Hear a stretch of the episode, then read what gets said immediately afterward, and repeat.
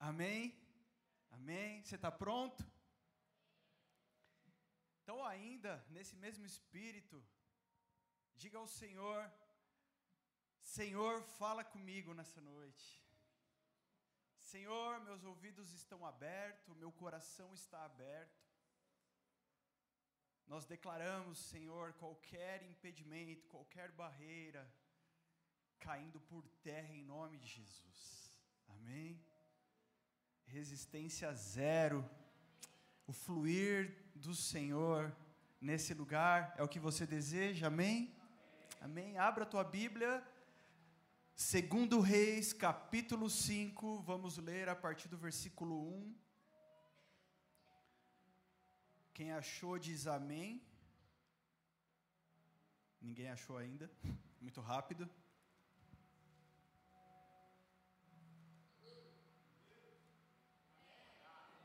Vai falando. Amém, queridos? Vamos juntos? Segundo Reis, capítulo 5, versículo 1, diz o seguinte: Naamã, comandante do exército do rei da Síria, era grande homem diante do seu senhor e de muito conceito, porque por meio dele o Senhor tinha dado a vitória à Síria. Ele era herói de guerra, porém sofria de lepra.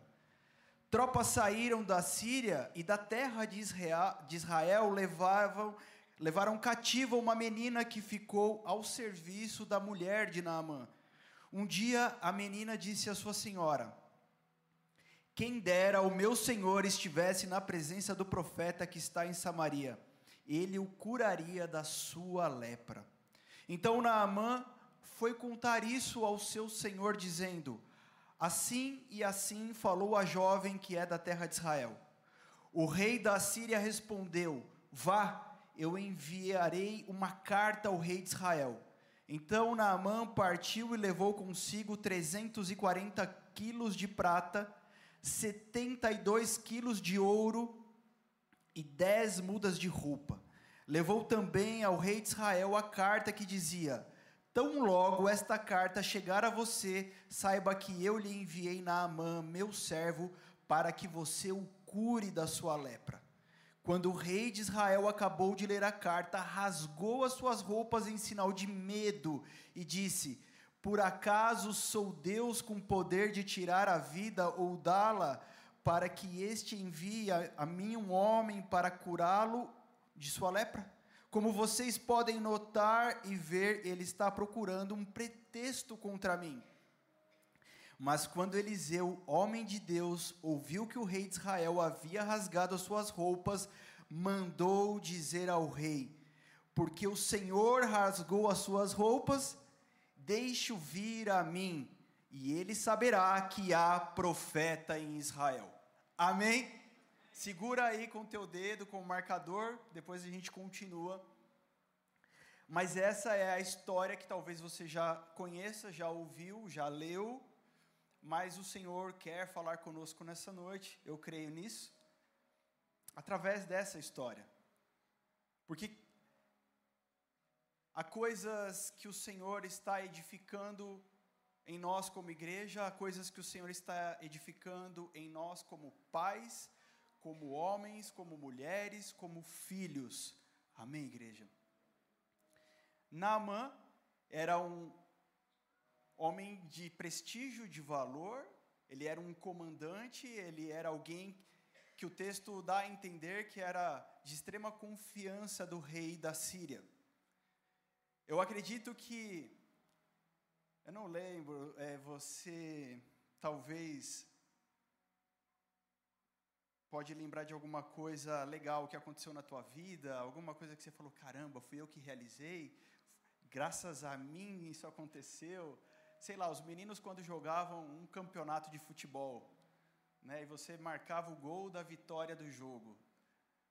E eu lembro que na, sei lá, acho que era a quinta série, sexta série, eu era bem pirralhinho, bem magrinho, e meu time era da galera menor, porque é, tinha um campeonato entre tipo quinta série até a, a oitava série, então estava tudo misturado e tinha uns caras que já eram grandão, já tinha pelo no rosto, barba, chutava a bola forte, com força, e a gente ainda nem bigodinho tinha.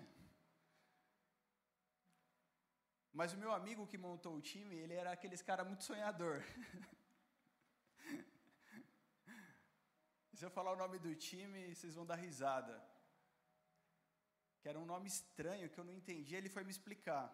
Ele falou: o nosso time vai chamar Vontarras. Eu, nossa, falar em línguas, né, para falar o nome do time?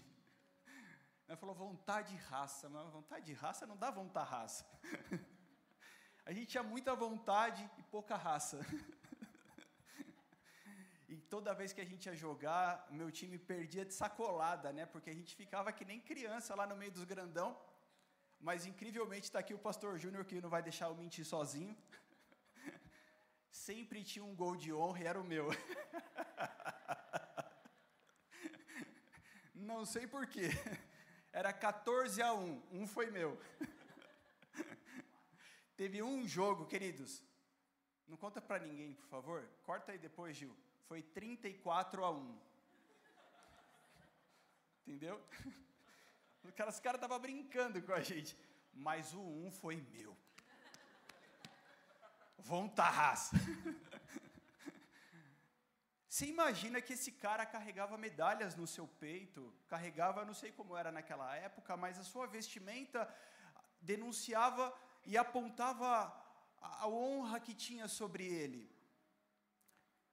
Os seus feitos de guerra, a, e a palavra diz que o exército venceu por causa dele, talvez por causa da sua estratégia, da sua astúcia, da sua sabedoria, da sua coragem militar, o rei poderia carregar aquela vitória, então ele não era qualquer um, ele não era qualquer um passando, ele era Naamã. E Naamã, com tudo isso, por baixo das suas honrarias, das suas medalhas, carregava um corpo coberto de lepra. E ele tocava a vida dele assim, porque nessa época a lepra era uma doença, o que seria hoje a hanseníase, correto? Era uma doença, uma infecção que acometia a pele, aquilo não tinha cura, e, a, e essa pessoa sofria inclusive discriminação perante a sociedade. Mas o texto não dá tantos detalhes, mas a gente começa a, a entender que mesmo com uma doença tão, tão terrível para aquela, aquela época, tão complicada, é, de tanta aversão, de que as pessoas realmente discriminavam, Naamã era alguém tão honrado, tão honrado, que aquilo ainda ficava em segundo plano. Ele continuava na cidade, ele continuava morando na sua casa com a sua família, ele continuava comandando a sua tropa. Para o judeu, para o povo de Israel, quando isso acontecia, essa doença chegava em alguém, esse alguém tinha que ficar fora do arraial, tinha que ficar fora da cidade. Ele não poderia ter contato com as outras pessoas porque eles não queriam que contaminasse os outros. Mas Naamã vivia assim, um homem cheio de estrelas, cheio de honra, mas que carregava uma doença terrível, algo dentro de si. Se de um lado a gente tem um homem com crise na sua identidade, porque ora ele olha para o espelho e vê alguém tão importante, tão poderoso, tão bem-sucedido, ora ele olha para o espelho e vê alguém se desfazendo em vida. E a sua identidade está mais do que abalada, porque ele não sabia qual seria o seu fim ainda. Tudo indicava um fim muito triste. Mas a sua vida era uma vida de conquista, era uma vida de vencer, era uma vida de alguém que não desiste fácil. Então, essa era a crise de identidade de Naaman. Do outro lado da história, a gente tem uma menina que não sabemos nem o seu nome, mas quando o exército da Síria invade Israel, leva essa menina como escrava. E ela vai ser uma ajudante, uma serviçal dentro da casa de Namã, à disposição da mulher de Naamã. Talvez ela fazia serviços domésticos, limpeza, lavava roupa, sei lá o que, que ela fazia, e era só uma menina. Mas essa menina, que aos olhos humanos era só uma menina, não estava na sua terra, não tinha honra, não tinha bens, não tinha poder e nem ao menos liberdade aos olhos de Deus. Era uma menina que tinha tudo, porque ela tinha um pai, o Deus de Israel. O pai de Abraão, de Isaac, de Jacó, era o mesmo pai dessa menina. O mesmo pai, e por isso ela tinha tudo o que ela precisava. Agora eu quero que você grife isso no seu coração, que você marque isso pessoas que têm a sua identidade firmada, bem resolvida, são pessoas que estão na missão. Pessoas que sabem quem elas são, elas não estão fora do jogo, não importa a circunstância, elas estão jogando a partida dessa vida. Não importa qual era a condição humana dessa menina, ela estava na missão e ela começa a observar qual era a verdadeira história e a verdadeira realidade daquela casa, de um homem que quando chegava, que era tão importante, tão poderoso, e ele tirava a sua roupa e estava na sua casa, ele era um amedrontado, alguém com medo da doença que estava o comendo vivo. E uma pessoa que tem a sua identidade clara, resolvida, ela tem coragem para fazer o que ela tem que fazer aonde ela estiver. Porque ela poderia pensar: primeiro ponto, esse cara é o meu malfeitor, e que Deus castigue ele mesmo, e que Deus permita que essa doença coma ele vivo, porque ele me trouxe para cá como uma escrava, ele trouxe outros do meu povo, ele foi assolar a minha terra e que Deus castigue, mas ela sabia que o seu pai não era um pai de castigo, mas um pai de amor. E quando ela olhava para aquele homem, para aquela casa, para aquela família daquele jeito, ela via seus irmãos. Esse é o olhar que um filho de Deus tem.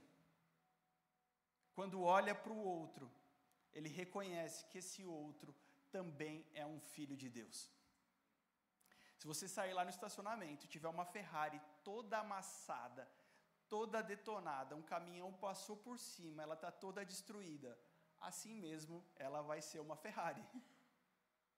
Um filho de Deus, quando você encontrar ele pela sua frente, ele pode estar todo amassado, detonado, destruído, mas você precisa olhar com os olhos de Jesus e enxergar ali o teu irmão, um filho de Deus. Esse é o verdadeiro olhar da missão. Esse é o verdadeiro olhar da missão. Enxergar os nossos irmãos que estão é, é, longe, que estão desconfigurados, desfeitos, mas que o Senhor deseja arrumar, consertar, trazer de volta ao seu estado original. Talvez alguém perto de você perdeu a originalidade e quando você olha fala, não é igual a mim. Não é, porque eu amo a Deus, eu, eu, eu, eu amo a palavra de Deus, eu vou na igreja, eu faço coisas boas, eu não falo palavrão, eu dou o dízimo, essa pessoa não é assim. Você precisa olhar para essa pessoa e entender que o Senhor deseja trazer o estado de originalidade para ela. Foi isso que essa menina entendeu. Então ela vai agora além de desejar o bem do seu malfeitor. Quem te fez mal na vida? Se Cristo habitar em você e você estiver nele, você não vai desejar mais vingança. você vai querer o amor de Deus sendo derramado e repartido para essa pessoa também. Mas além disso, ela vai agora ter coragem o suficiente para falar algo que poderia ser uma afronta para aquela família e para aquele homem. Ela vai falar do Deus dela, que não era o mesmo Deus. Veja, já pensou você chegar num lugar e você contrariar quem tem o poder em mãos? Você contrariar o sistema? Você contrariar a ordem vigente? Meu querido, o Senhor está chamando uma igreja que tem coragem de ir contra o sistema, contra a autoridade desse tempo, contra o poder vigente que está atuando, para dizer: Eu conheço um Deus que muda a história do homem. Ela tem essa coragem, porque ela tem tudo que ela precisa na vida dela. O que está faltando na sua vida? O que é que está faltando na sua vida? Não falta nada. Não falta nada quando você entender que você tem um pai que é dono de todas as coisas. Então ela vai dizer assim para a mulher de Naamã: Olha a, a frase tão impactante, que poderia ser tida como uma frase petulante, talvez. Se ele tivesse na minha terra, se ele conhecesse o homem de Deus, o profeta que está lá, ele seria curado. Ele ainda não foi curado, porque aqui não tem ninguém com poder suficiente. Mas se ele tivesse lá e conhecessem o, o profeta, o homem de Deus, com certeza ele seria curado. Falar para a mulher de Naamã, talvez não seja a mesma coisa de falar diretamente para Naamã.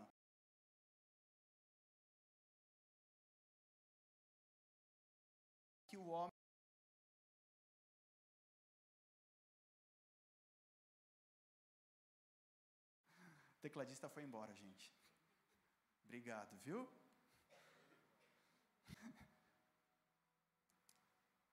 Você fica chorando, você fica reclamando, você fica orando uma oração sem sentido, uma oração descabeçada, quando você fala, Deus, olha, eu não vejo uma condição para cumprir o meu propósito, para cumprir aquilo que o Senhor me chamou, está tão distante de eu cumprir aquilo que o Senhor pediu para mim.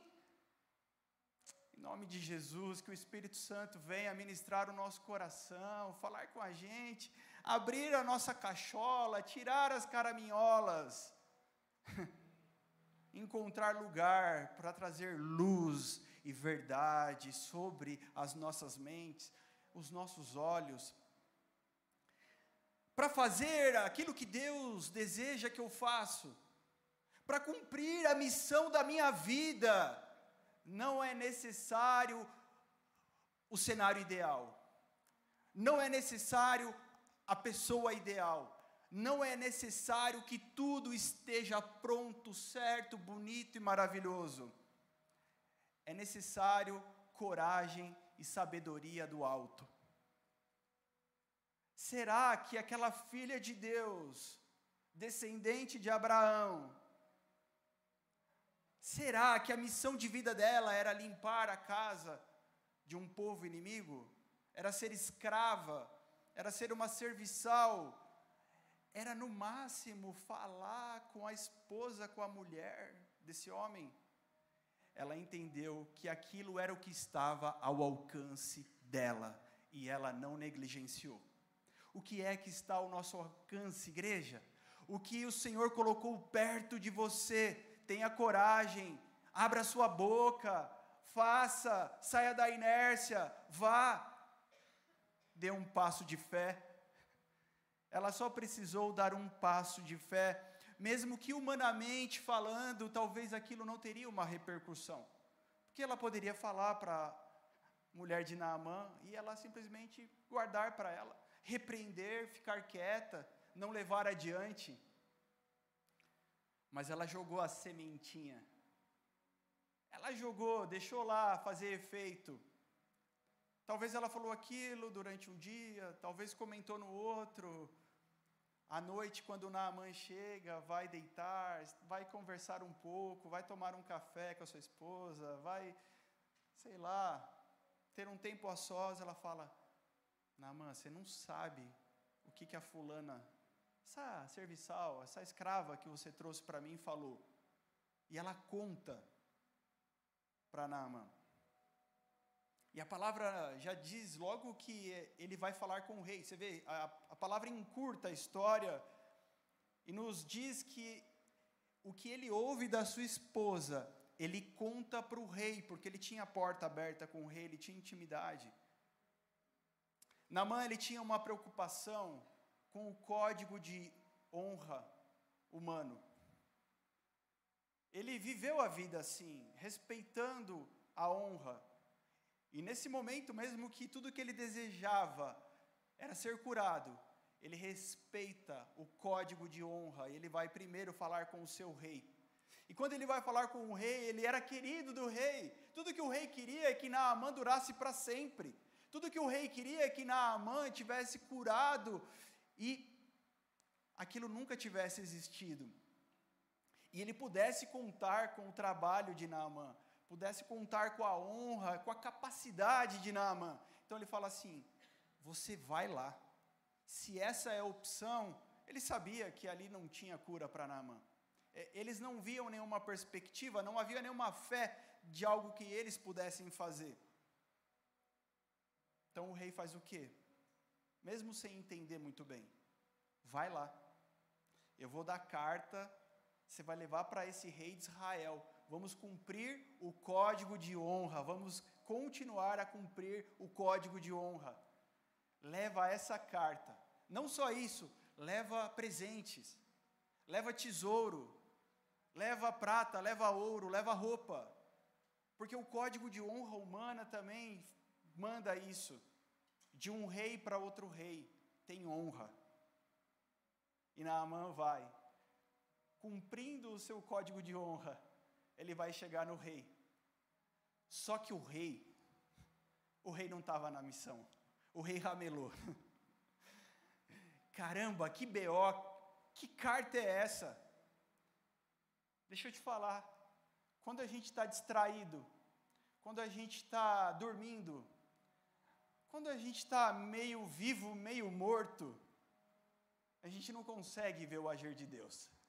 Aquela menina lá, do outro lado, estava entendendo que ali tinha uma oportunidade do agir de Deus, mas esse rei, cheio de honra, ele não consegue enxergar o agir de Deus. Ele rasga a sua roupa, ele fala: Isso é uma estratégia para vir aqui me matar, porque quem sou eu para curar esse homem? Sabe, quando você está meio vivo, meio morto, meio dormindo, meio desapercebido, tudo que acontece, você fala, ah, isso é para me prejudicar. Isso aqui, ó, tá vendo? Pô, Deus não me ajuda. A minha família não me ajuda, a minha esposa não me ajuda, meu marido não me ajuda, meus filhos não me ajudam. Isso vem para me derrubar. Querido, hoje é dia do Espírito Santo mudar, trocar o teu óculos, trocar a tua visão. O que tem vindo, se você enxergar no mundo espiritual, você vai entender que é um grande agir de Deus Cara, olha essa desgraça, olha isso. Ah, eu sabia, eu não tenho sorte mesmo. Hoje é dia de trocar a visão. Hoje é dia de enxergar com os olhos do nosso Senhor. É dia de enxergar como alguém que anda no Espírito. Amém, igreja? Como uma igreja que não anda pela carne, mas uma igreja que anda pelo Espírito ou seremos uma igreja carnal? Olha que coisa triste. Mas havia um profeta, havia um homem de Deus, e quando ele fica sabendo, ele vai lá, rei, hey, precisa fazer isso não. Precisa ficar com medo não, rei. Não precisa se rasgar, rei. Não precisa chorar, rei. Não precisa ir para debaixo da cama, rei. Manda que eu mato no peito. Joga para mim que eu sei o que fazer identidade bem resolvida, definida, eu sei quem eu sou. Fazer boas coisas talvez não te esclareça quem você é. Ele era um rei, ele governava uma nação. Mas saber quem você é te levará a fazer o que tem que ser feito. Manda para mim, rei. Não fica triste não, não fica preocupado, rei. Não perde o seu sono, rei. Manda para mim.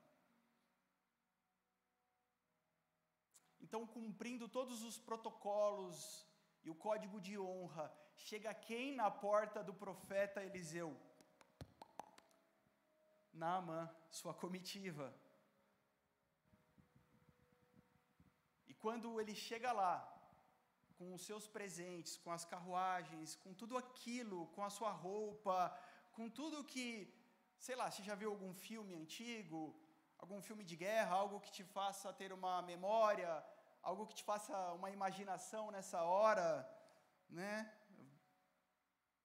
Os mais sinestésicos, sensações de como seria essa chegada da comitiva de um homem tão importante na casa de um simples profeta.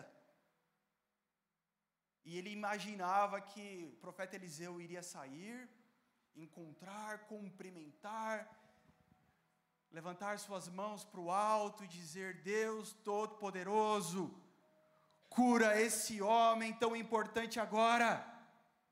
Receba. Mas ele não faz isso. Ele fala para o servo dele, o seu ajudante, o Geazi, vai lá, fala para o Naamã que ele só vai no rio e mergulha sete vezes. Só, só fala isso para ele.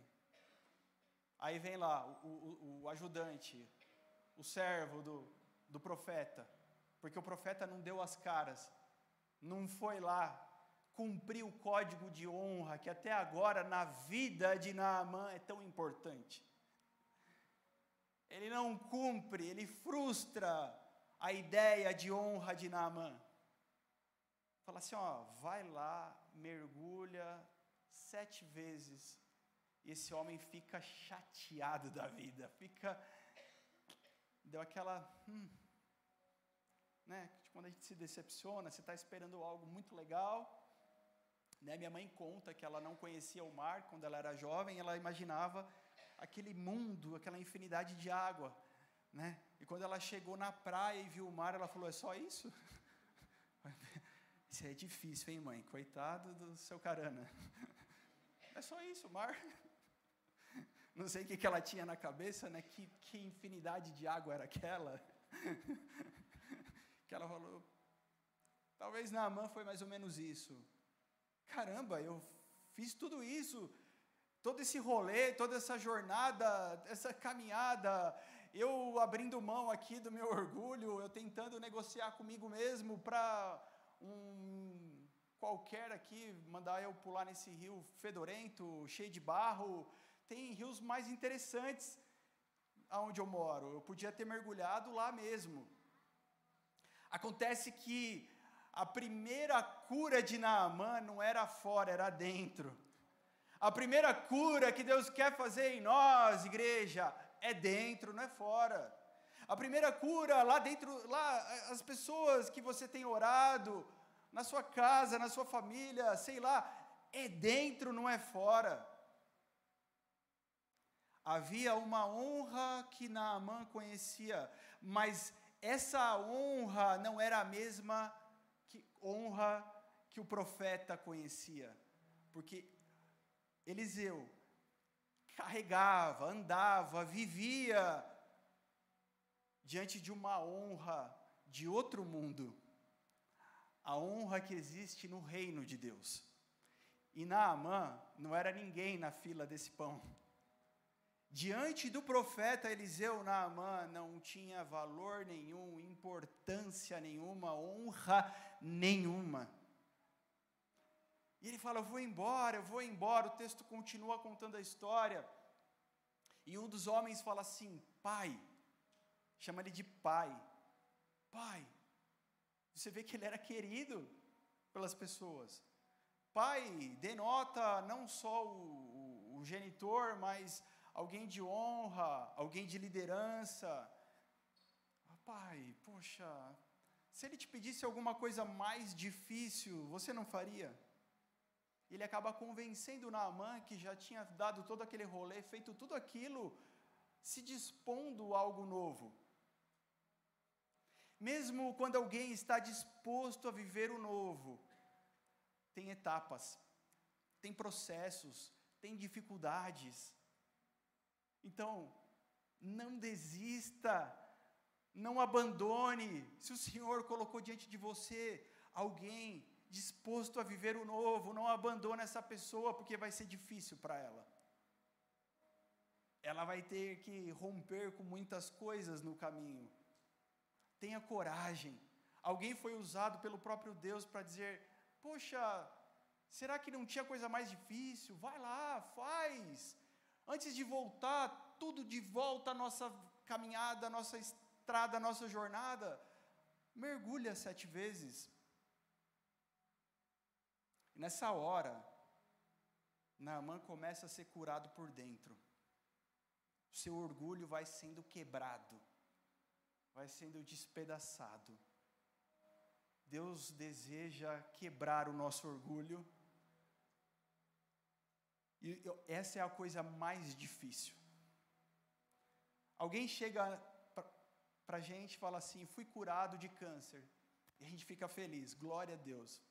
Deus curou essa pessoa de câncer. Alguém chega na, na, na sala pastoral e fala: olha, eu estava quebrado, eu era falido, eu não tinha dinheiro para andar de ônibus, e Deus mudou minha vida arrumou a minha vida, a minha empresa está saudável, eu comecei a ganhar muito dinheiro agora, está aqui, pastor, olha só. Legal, que bênção. Mas quando a gente vê Deus quebrando o orgulho de alguém, a gente dá a glória de joelho.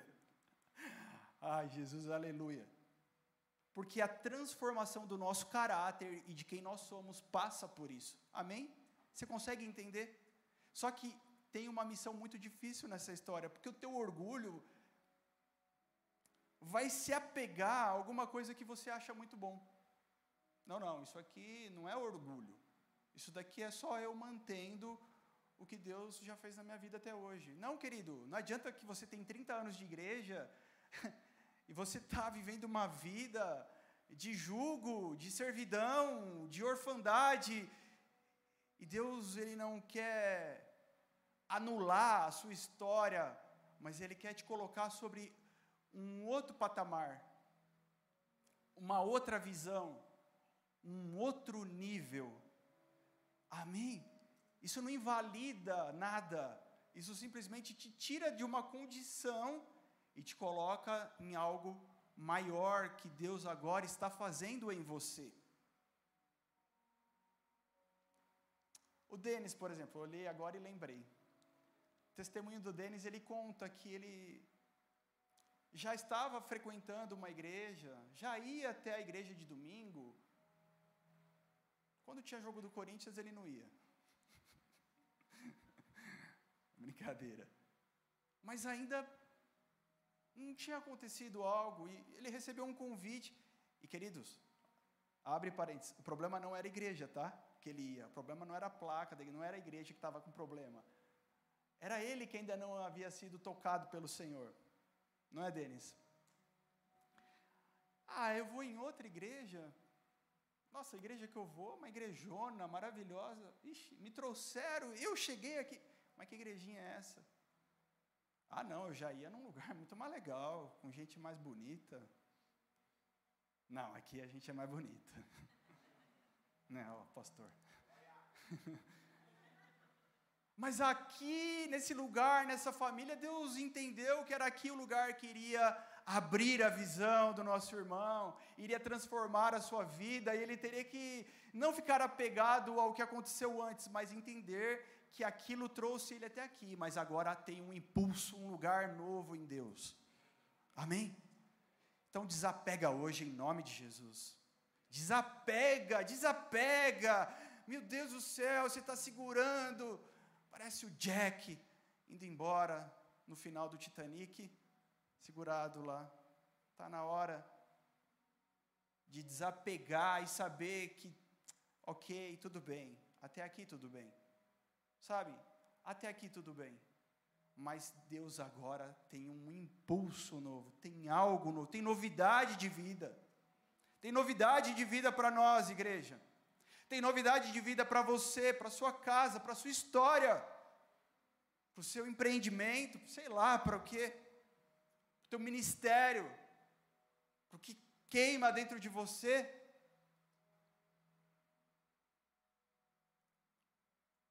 Mas Deus vai quebrar esse orgulho. Deus vai fazer com que no final ele seja o glorificado e o honrado da história. Ele vai providenciar que no final você tenha amadurecido, crescido, se tornado alguém maior. Que ao final dessa história você não seja mais o irmão caçula pedindo ajuda, mas o irmão mais velho provendo, socorrendo. Então, a primeira coisa é o orgulho. Se tivesse cura e libertação para quebrar o orgulho, gente, a gente faria toda semana. Cura e libertação, expulsa o demônio do orgulho. Em nome de Jesus, tá bom, sai. Sai o demônio do orgulho. Não sai, porque o orgulho é teu, não é do diabo. Ah, tudo bem, ele aproveita todas as coisas terríveis em nós. Ele aproveita para usar, deitar e rolar. É verdade. Mas o orgulho não é do diabo, ele é teu. E é você quem tem que decidir largar ele e, de, de, deixar, dizer: Deus, pode me curar, pode me tratar, pode me amadurecer. Amém? Segundo ponto, Naamã era o homem que dava ordens, agora é o homem que vai ter que obedecer ordens e ordens de alguém que não era superior a ele, alguém que não carregava estrelas, alguém que não carregava um título, alguém que não carregava o que ele carregava, mas é alguém que carregava uma honra de outro lugar, de outra terra, de outra dimensão. Tá bom, já que eu tenho que fazer isso, Naamã vai experimentar a obediência. Naamã vai experimentar o que é obedecer. Você está orando, você está pedindo para o Senhor, você está. Entre você orar e acontecer, Deus agir, você ver, você tocar, falar que foi milagre, falar que Deus mudou, sei lá o nome que você quiser. Entre isso e isso existe um caminho chamado obediência. Não, não, pastor eu jejuei 21 dias. Não, é, eu leio, eu faço devocional. O diabo não tem medo de devocional. Pode fazer quantos você quiser. Que cutuca ele, o que mexe com o inferno, é a tua obediência.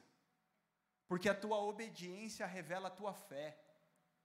E a fé é o combustível para acontecer o agir de Deus, você entende? É mais do que ler uma palavra e fazer uma oração todo dia. Amém? É mais do que ter uma prática religiosa. É muito mais. É mexer do lado de dentro. É colocar em obediência. Cara, quem é que Deus usa para falar com você? Ah, não, é, um, é um, uma voz que vem. É um, é, um, é anjo que passa no meu quarto quando eu estou lá orando e fala comigo. Não é. Não é. Deus vai usar alguém de carne e osso, alguém que não tem título e honra perante os seus olhos. Muitas vezes Deus vai fazer isso para que você se coloque no lugar da humildade, do quebrantamento e da obediência. Quem é esse cara para falar comigo? Quem é essa mulher para falar comigo? Essa mulher é a mulher que Deus escolheu usar, é a tua esposa, bonitão. Ouve o que a tua mulher fala. Quem é esse cara? Esse cara é teu marido, teu esposo, teu remidor. Ouve o que o teu marido está falando. Quem é essa pessoa? É tua mãe, nada mais, nada menos do que a tua mãe. É o teu pai. é o teu pastor, é o teu irmão. Quem é que Deus está usando para falar com você e você olha e fala: sai, sai para lá, Deus, fala comigo, Deus. Manda um anjo, Deus. Manda, manda uma nuvem de glória, manda uma, um foguinho, manda Deus, manda um power, chúrias, manda. E ele vai mandar alguém que contraria a tua honra, teu código de honra humano. Presta atenção, igreja, presta atenção no que eu estou falando. Deus vai usar alguém que contraria o teu código de honra. Você precisa entrar num outro código de honra. Você precisa olhar para essa pessoa e enxergar nela quem você é, quem você é. Eu sou um filho amado de Deus. Enxergue isso nela, né, pastor? Enxergue isso nessa pessoa. Não enxergue a sua mulher rabugenta. Não enxergue o seu marido sem noção que bagunça a casa. Fala Deus, fala Deus. Não, não enxergue. Ah, meu pastor já me conhece há muito tempo, ele já sabe dos meus defeitos, ele fala mesmo. Querido, você tem que fazer uma decisão hoje para você mesmo. Deixar Deus te quebrar, deixar Deus te ensinar. Deus não está nem aí para o teu currículo gospel, para o teu currículo espiritual. Deus não está ligando para isso, Deus deseja um coração quebrantado, contrito, porque a palavra diz que esse ele não despreza. Amém? Aleluia.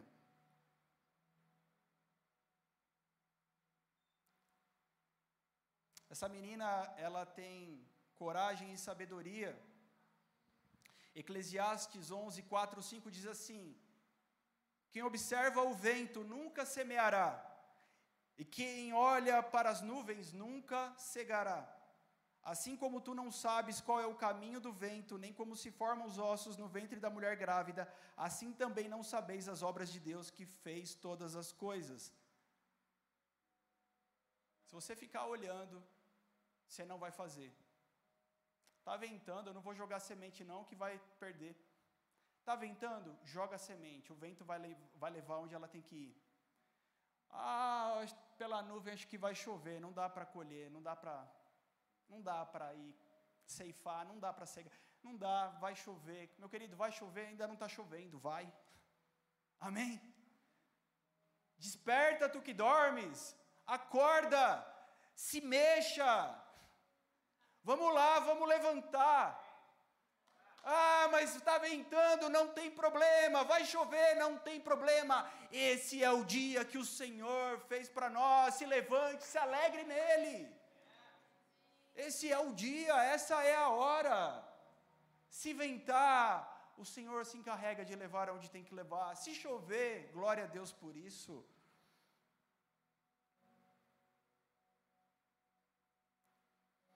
E o que acontece então? Naamã mergulha sete vezes e ele é o que, igreja? Fala com quem, voz de quem acredita. Ele é o quê? Oh, glória, não, fiquei impactado agora. Ele é curado. Cara, não acredito. Eu nem vi a cor do olho do profeta. Eu nem vi se ele era careca, se ele era branco, se ele era. Eu não vi, eu não vi. Mas o que ele falou deu certo. Valeu a pena. Ah, eu preciso agradecer. Gratidão. Gratilovers. Gratidão. Gratitudo.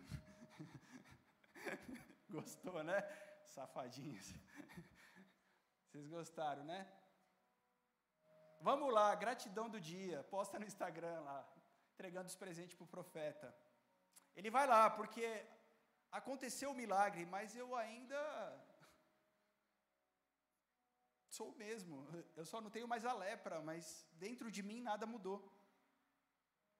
E quando ele chega, ele, ele volta lá, ele vai agradecer o profeta. Agora eu vou encontrar esse homem. Eu vou, agora eu vou entregar os tesouros, os presentes que eu trouxe. Vai ficar tudo kit. Eu vou pagar o que eu tenho que pagar. E aí ele vai conhecer quem é Eliseu.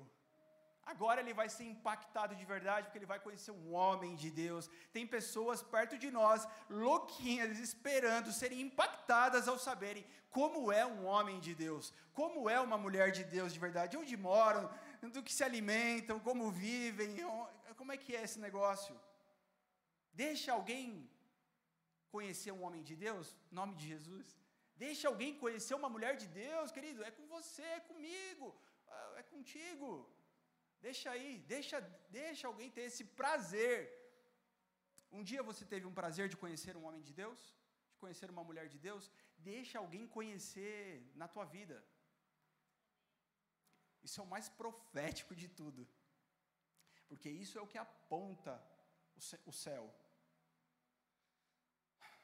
Está aqui, profeta, muito obrigado, eu fui curado. Ó, pastor, você orou domingo passado, fui curado, obrigado. Vim aqui, ó, Está aqui meu cheque. Falou assim: ó, obrigado, digo eu, eu não quero nada disso. Pode levar tudo de volta. Faz parte do combo do que Deus está mudando em você. Você entender que você não tem nada de bom para dar, meu bonitão, meu queridão. Eu não quero. Ele fala: caramba, que coisa diferenciada, que coisa diferente. Bom, Eliseu, se você não quer, posso eu pedir uma, um favor então? Posso levar duas carroças cheias de terra aqui, porque eu nunca mais vou oferecer sacrifício e holocausto lá na minha terra do jeito que eu fazia antes. Eu vou oferecer ao Deus de Israel, aquele que é o único Deus verdadeiro. Meu joelho vai se dobrar a ele. Posso levar a terra desse lugar para lá? E ele fala: o teu servo, ele se coloca no lugar de servo. Depois lê lá, lê lá, lê lá na Bíblia. Ele fala: o teu servo pode, então, já que eu não vou te dar presente, você me dá mais um presente? Posso levar um punhado de terra para que eu faça o meu sacrifício, para que eu ajoelhe e lembre daqui? Pode. Vai embora. Levítico capítulo 13 e 14 falam sobre a lepra. No 14 fala o que acontecia quando alguém era curado da lepra. Ah, Deus te curou? Então, não é tão simples assim. Deus te curou? Precisamos provar isso. Deus te curou? Você vai se apresentar ao sacerdote. O sacerdote vai julgar isso, vai analisar isso. O sacerdote vai fazer um cerimonial uma, existe um simbolismo, uma representatividade no que o sacerdote fazia com a pessoa que havia sido curada de lepra. Levítico 14 vai mostrar o seguinte: quando alguém era curado de lepra, e o sacerdote constatava que isso aconteceu de verdade, então era necessário trazer uma madeira de cedro, um pano escarlate vermelho, sopo e duas aves. A madeira de cedro tem uma representação, a longevidade, uma madeira que dura muito tempo, que faz menção à eternidade, que faz menção à figura do nosso Deus Pai, Jeová, o Deus, o Eu Sou. O, vermelho, o pano escarlate, representava o sangue de Cristo sendo entregue para que nós fôssemos perdoados, salvos, redimidos por Ele. O isopo significava, era uma planta que era para purificação, e apontava para a pessoa do Espírito Santo, que é aquele que nos convence do pecado e nos coloca na posição de sermos então purificados. Amém? Essas duas aves eram colocadas dentro de, uma, de um vaso de barro. Uma era morta em água corrente. Essa ave morta é alguém que você conhece muito. É Jesus. É o Cristo. Sempre foi sobre ele. Sempre foi sobre ele. De Gênesis a Apocalipse existe o Cristo. Essa ave morta representa Cristo na sua humanidade, o vaso de barro. E o sangue era vertido ali dentro, junto com o cedro, o, o, o, o escarlate, o esopo e a outra ave ficava viva, mergulhada nesse sangue. E aí, sabe o que fazia? Depois disso, pegava a ave viva, soltava e ela voava, coberta pelo sangue da outra ave. Foi isso que aconteceu comigo e com você. Hoje podemos voar, podemos viver, mas voamos carregando a mancha do sangue do Cordeiro. Amém? Só que, Mateus capítulo 8, Jesus cura um leproso. E ele fala assim: não conta nada para ninguém, vá até o sacerdote e faça o, o sacrifício de Moisés, mencionando Levítico 14. Por quê? Porque para aquele povo que entendia da cultura, que, que era mergulhado na cultura, na lei de Moisés, existia um testemunho ao fazer isso. Amém? Por que é que o profeta Eliseu não fez? Porque para o povo da Síria não carregaria testemunho isso. Não haveria entendimento. Falar, faz isso, isso, isso, isso. Então, meu querido, eu só queria ressaltar uma coisa contigo aqui. O testemunho que nós carregamos tem a ver com quem vai receber ele. O testemunho que nós levamos de Cristo tem que ser algo claro às pessoas do outro lado. Tem que ser algo que traga resultado e impacto à pessoa que está diante de nós, que o Senhor está colocando diante de nós. Amém? Não se trata de fazer cumprir uma regra. Se trata que o testemunho nosso tem um grande poder. Sabe o que Deus fez na sua vida, deixa isso ser claro para os outros.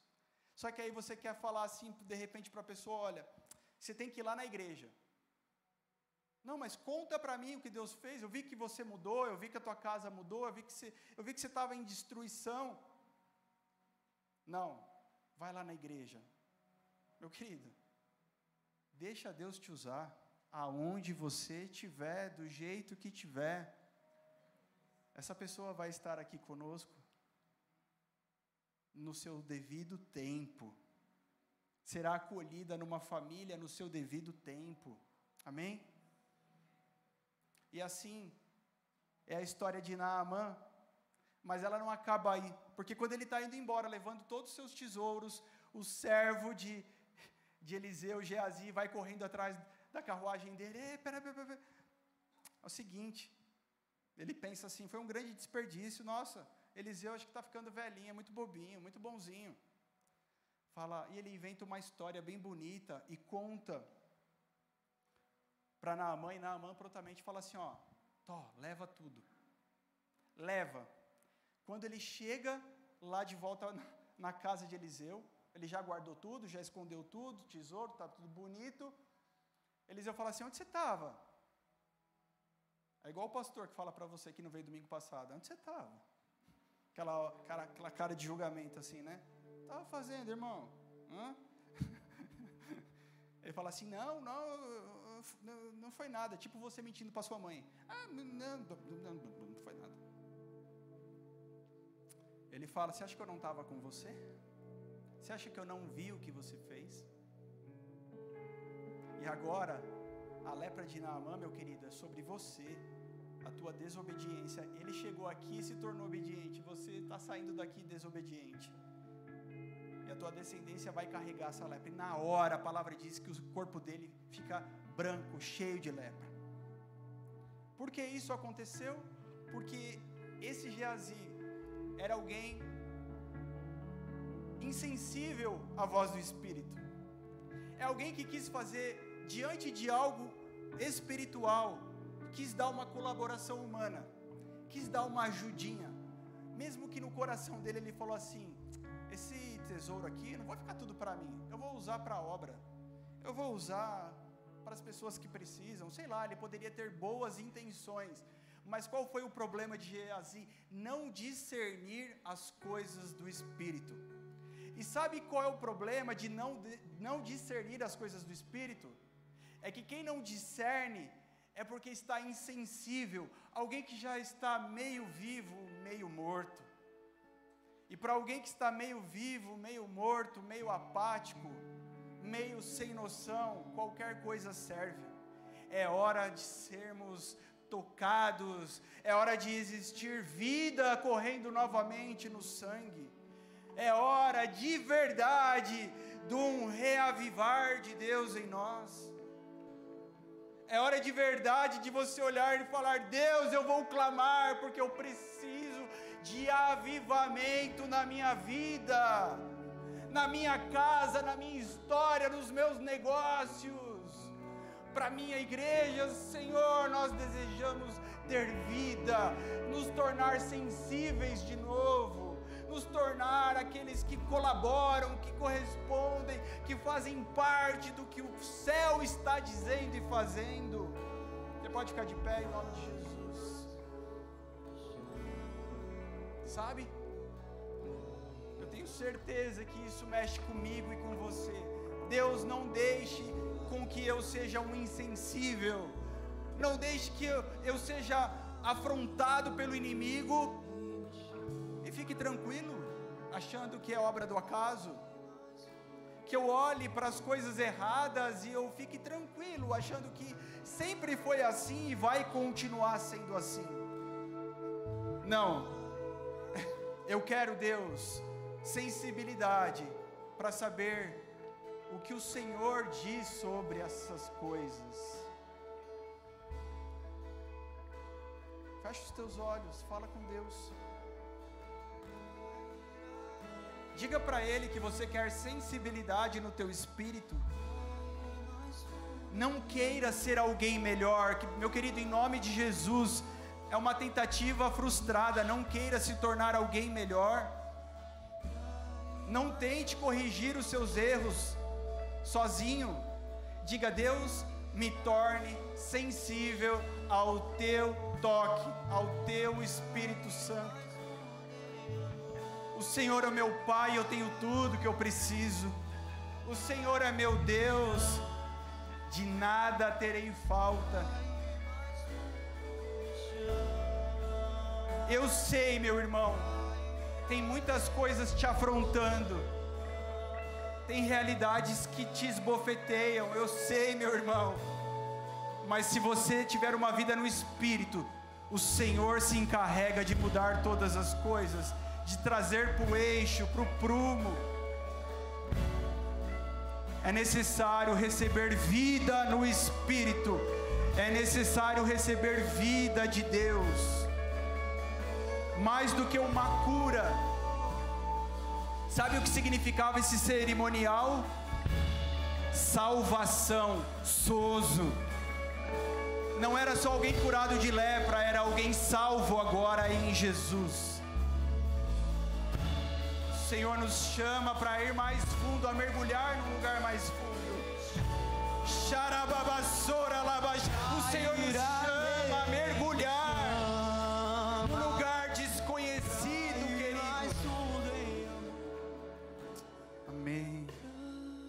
Obrigado, Jesus. Você pode levantar as suas mãos e agradecer ao Senhor. Agradeça ao Senhor. Lembre-se, o código de honra que você precisa carregar é o do céu. Você precisa ser conhecido no céu. Você precisa ser conhecido no inferno, no mundo espiritual. São essas regiões, meu querido, não não questione a Deus, não entre em crise ao se deparar com realidades que fogem à normalidade dessa vida cotidiana. Cotidiana é você conhecendo o mundo espiritual, se tornando alguém que discerne as coisas de Deus. Que ao longo da tua semana você seja mexido, impulsionado a continuar a oração de hoje à noite. Se você deseja, levanta sua mão. Fala, Deus, eu quero isso, Deus. Eu quero que amanhã eu tenha fome para continuar essa oração, Deus. Eu quero que terça-feira eu tenha sede para continuar, dizendo: Deus, nós queremos receber a vida do céu, nós não queremos nos mover pela terra. Deus, traz o céu para invadir o meu mundo,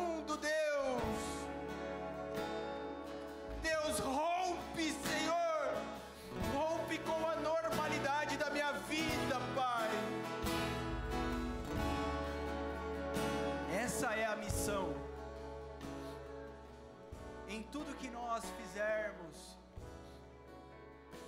entender que só fazemos porque Ele fez primeiro por nós. Entender que o que você carrega é muito pouco ou nada diante do que Ele tem para você. Amém. Em nome de Jesus. Igreja viva, receba a vida de Deus. Em nome de Jesus, Pai, nós não queremos aquilo que as nossas mãos podem nos dar não queremos os cultos que nós podemos fazer, Deus. Não queremos nos ajuntar do jeito que sabemos. Deus, nós queremos ser surpreendidos pelo céu. Nós queremos ser surpreendidos pelo que o Senhor faz. Pai, eu sei que pessoas nessa noite estão recebendo luz diante dos seus olhos eu sei que pessoas estão hoje, nessa noite, rompendo com um ciclo e dizendo: sim, Deus, me leva para outra terra. Deus, me dá um novo rio para mergulhar. Deus, me mostra gente diferente. Deus, tem gente que está recebendo isso de Deus nessa noite. Obrigado, Pai, por tudo que o Senhor faz. Obrigado, Jesus porque o Senhor nos deu o que ninguém poderia dar. Obrigado, Espírito Santo, pelo teu agir sobre nós. Amém. Amém. Amém. Amém. Antes de encerrarmos, queridos, deixa eu só fazer um, uma observação. Eu, todos conseguiram estacionar aqui dentro hoje? melhor, alguém não conseguiu estacionar? Tudo bem? Vocês viram que está tendo uma movimentação devido à festa junina no SEST, né? A gente tentou readequar, arrumar da melhor forma possível. Então, né, a gente está atento por isso.